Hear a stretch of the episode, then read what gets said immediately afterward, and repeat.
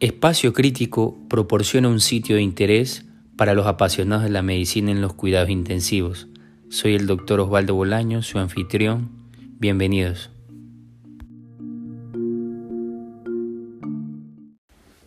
Hola estimados colegas oyentes, hemos denominado este capítulo como Stroke a tiempo. Una de cada cuatro personas va a tener un stroke una vez en su vida 6 millones de stroke de causa isquémica se presenta a nivel mundial. El stroke es la segunda causa de muerte en el mundo y la tercera de discapacidad en adultos. El 90% del stroke son atribuibles a factores de riesgo modificables. El factor de riesgo más importante sigue siendo la hipertensión. El tabaquismo, la diabetes y el sedentarismo son factores de riesgo significativos. La fibrilación auricular es un factor independiente, es decir, que los stroke asociados a FA son más extensos y más incapacitantes. El mecanismo del stroke se genera a partir de una embolia distal, ya sea esta desde el arco aórtico, arterias cervicales o corazón, o de una arteriosclerosis intracraneal con trombosis in situ. Tras la oclusión arterial cerebral, el flujo sanguíneo disminuye, creando regiones heterogéneas de isquemia en el territorio afectado. Una zona con flujo cerebral inferior a 100 ml, 100 gramos de tejido minuto, llamada núcleo, en el cual las células mueren en pocos minutos. Una zona de perfusión marginal, donde el flujo es menos de 25 ml sobre 100 gramos de tejido minuto, denominada penumbra isquémica, donde las células pueden permanecer viables por varias horas. La traducción de esto, tras la disminución del flujo cerebral por debajo del nivel crítico, cesa la función eléctrica neuronal, lo que ocasiona un déficit clínico. Luego de pocas horas, el flujo sanguíneo se reduce severamente y la lesión es irreversible. La cascada isquémica desencadena despolarización neuronal a medida que se agota el ATP, fallan los sistemas de transporte iónico de membrana, ejemplo, el transportador de sodio y potasio, el cual crea un aumento intracelular de sodio y agua, y lo que ocasiona el edema citotóxico. Esto ocurre en la etapa ultra temprana.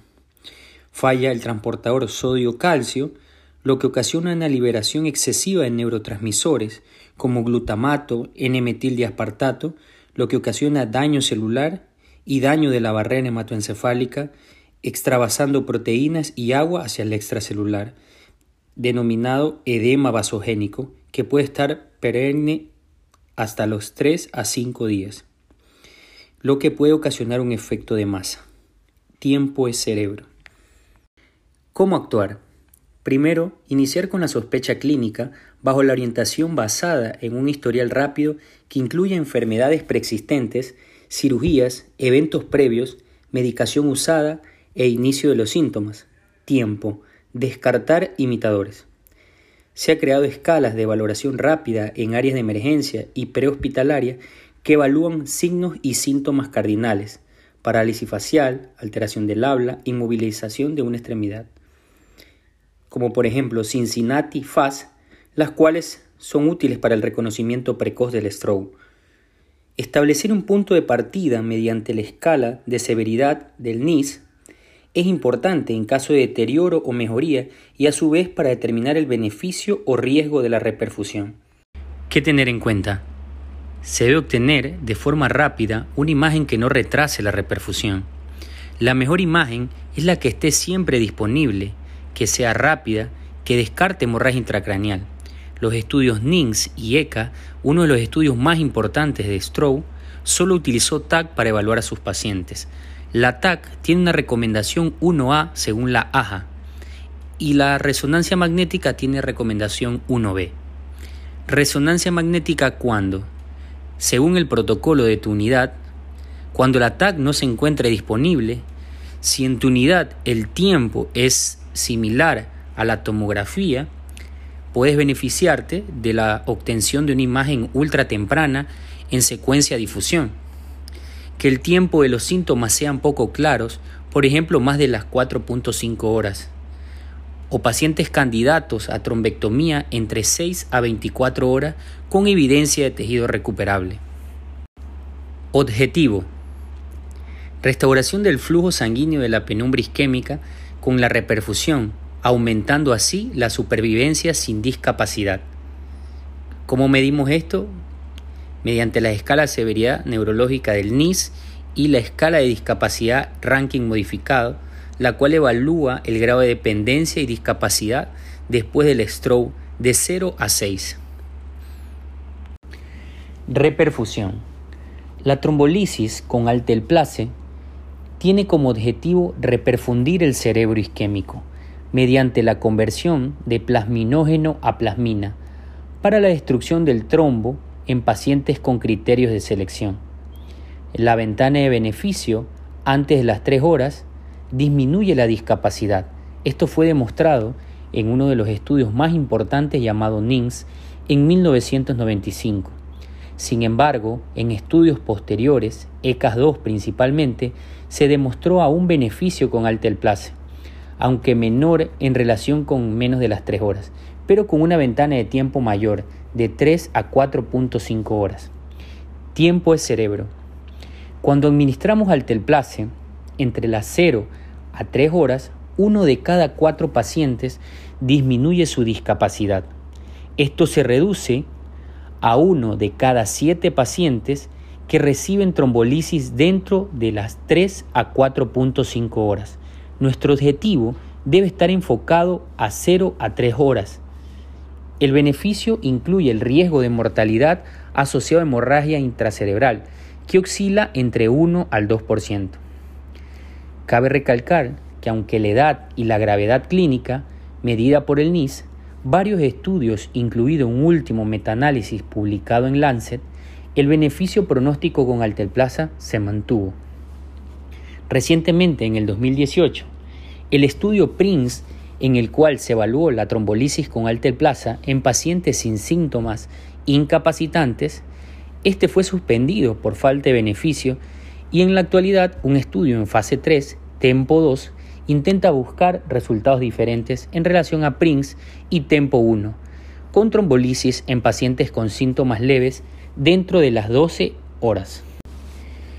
Con la mejora en las imágenes y el uso de TAC y resonancia magnética con perfusión, se pudo seleccionar pacientes para trombolisis entre las 4.5 y 9 horas desde el inicio de los síntomas o la última vez que se lo vio bien, más evidencia de tejido cerebral recuperable, penumbra, con mejoría de la discapacidad. Sin embargo, el riesgo de hemorragia fue mayor en el grupo de Altelplace.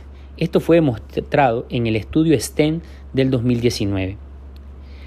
La trombolisis también pudo mejorar la discapacidad en pacientes con stroke con tiempo de síntomas desconocidos, en los que se evidenció lesión isquémica en difusión, pero sin evidencia de hiperintensidad en flare, el estudio Wave Up, lo cual indicaba que el paciente estaría dentro de las 4.5 horas. La evidencia ha demostrado seguridad y eficacia con Tecneplas, por lo cual se considera como alternativa al Altelplace. Sin embargo, en el estudio STEN IA, comparado con Altelplaza, Tecneplaza tuvo mejor resultado funcional a los 90 días en pacientes con oclusión de grandes vasos antes de la trombectomía mecánica. El aumento de la dosis de Tecneplace, sin embargo, no obtuvo mayor ventaja en el estudio STEM IA2. Varios estudios en fase 3, al momento del estudio TASTI, intenta buscar resultados diferentes. Al iniciar trombolisis hay que tener en cuenta una preevaluación. La tensión arterial debe tenerse en 185 sobre 110 antes de la reperfusión. Si ésta incrementara, una opción de manejo es el abetalol un beta bloqueante de forma intravenosa, que es uno de los fármacos de elección. Se puede iniciar en bolos de 50 miligramos y revalorar. El control de glicemia previa es muy importante. Luego, iniciar con altelplace 0.9 por kilo de peso y dar el 10% de la dosis en un bolo STAT y el 90% en los 60 minutos restantes. Importante, la trombolisis es accesible, fácil y puede manejarse en áreas de emergencia o en áreas críticas. No requiere entrenamiento avanzado y siempre debe ser coordinado. La terapia endovascular con trombectomía es otro método de reperfusión para reducir de forma eficaz la discapacidad luego de un stroke. Las mejoras a lo largo del tiempo de los dispositivos endovasculares ha permitido incrementar los resultados en pacientes seleccionados. Oclusión de un vaso grande proximal documentada por angiotac o angio-RM. El beneficio de la trombectomía como terapia de reperfusión tiene lugar dentro de las 0 a 6 horas de inicio de los síntomas o la última vez que estuvo bien, más evidencia de oclusión de arteria grande proximal demostrada en angiotac o RM. Sin embargo, con la obtención de imágenes de perfusión y evidencia de tejido cerebral recuperable, se ha logrado extender la ventana terapéutica a 16 y 24 horas, con criterios de selección específicos. Esto fue demostrado en dos grandes y recientes estudios, Fuse y Down. La trombolisis, si está indicada, o sea, 0 a 4.5 horas, y además posee una oclusión de las arterias grandes, debe realizarse una trombectomía simultáneamente. Importante con la trombectomía, necesidad de un centro de experiencia, curva de entrenamiento, neurocirujano endovascular entrenado, selección más estrecha, posee un tiempo de ventana mayor con restricciones y puede ser de elección y complementaria. ¿Se puede mejorar? La importancia de una gestión rápida que permita una reperfusión oportuna juega un papel crucial. Un metaanálisis reciente demostró que uno de 100 pacientes empeoran por cada 4 minutos de retraso de la reperfusión, lo cual enfatiza el tiempo hasta el tratamiento y el resultado funcional. La organización de equipos de trabajo ha demostrado mejorar unidades de atención de ictus.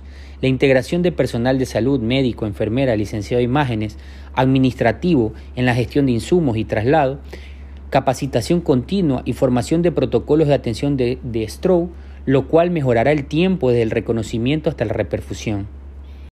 Nosotros en nuestro hospital, hace más o menos tres meses, hemos creado un equipo y un protocolo de stroke con la integración de médicos de atención de emergencia, especialista en cuidados intensivos, neurocirujano, equipo de imágenes, anestesiólogo, laboratorio, supervisora, para poder coordinar de forma oportuna al momento de la llegada de un código ictus. Con esto hemos logrado ganar un tiempo aproximado de 40 a 50 minutos desde la atención hasta la reperfusión en tres pacientes con trombolisis y tres pacientes con trombectomía mecánica. La creación de equipos de stroke en distintos hospitales locales sería un objetivo a tener a corto plazo, con una mirada futura a una red nacional de ictus para la atención organizada basada en gestión de logística y traslado a un centro de mayor complejidad de forma oportuna.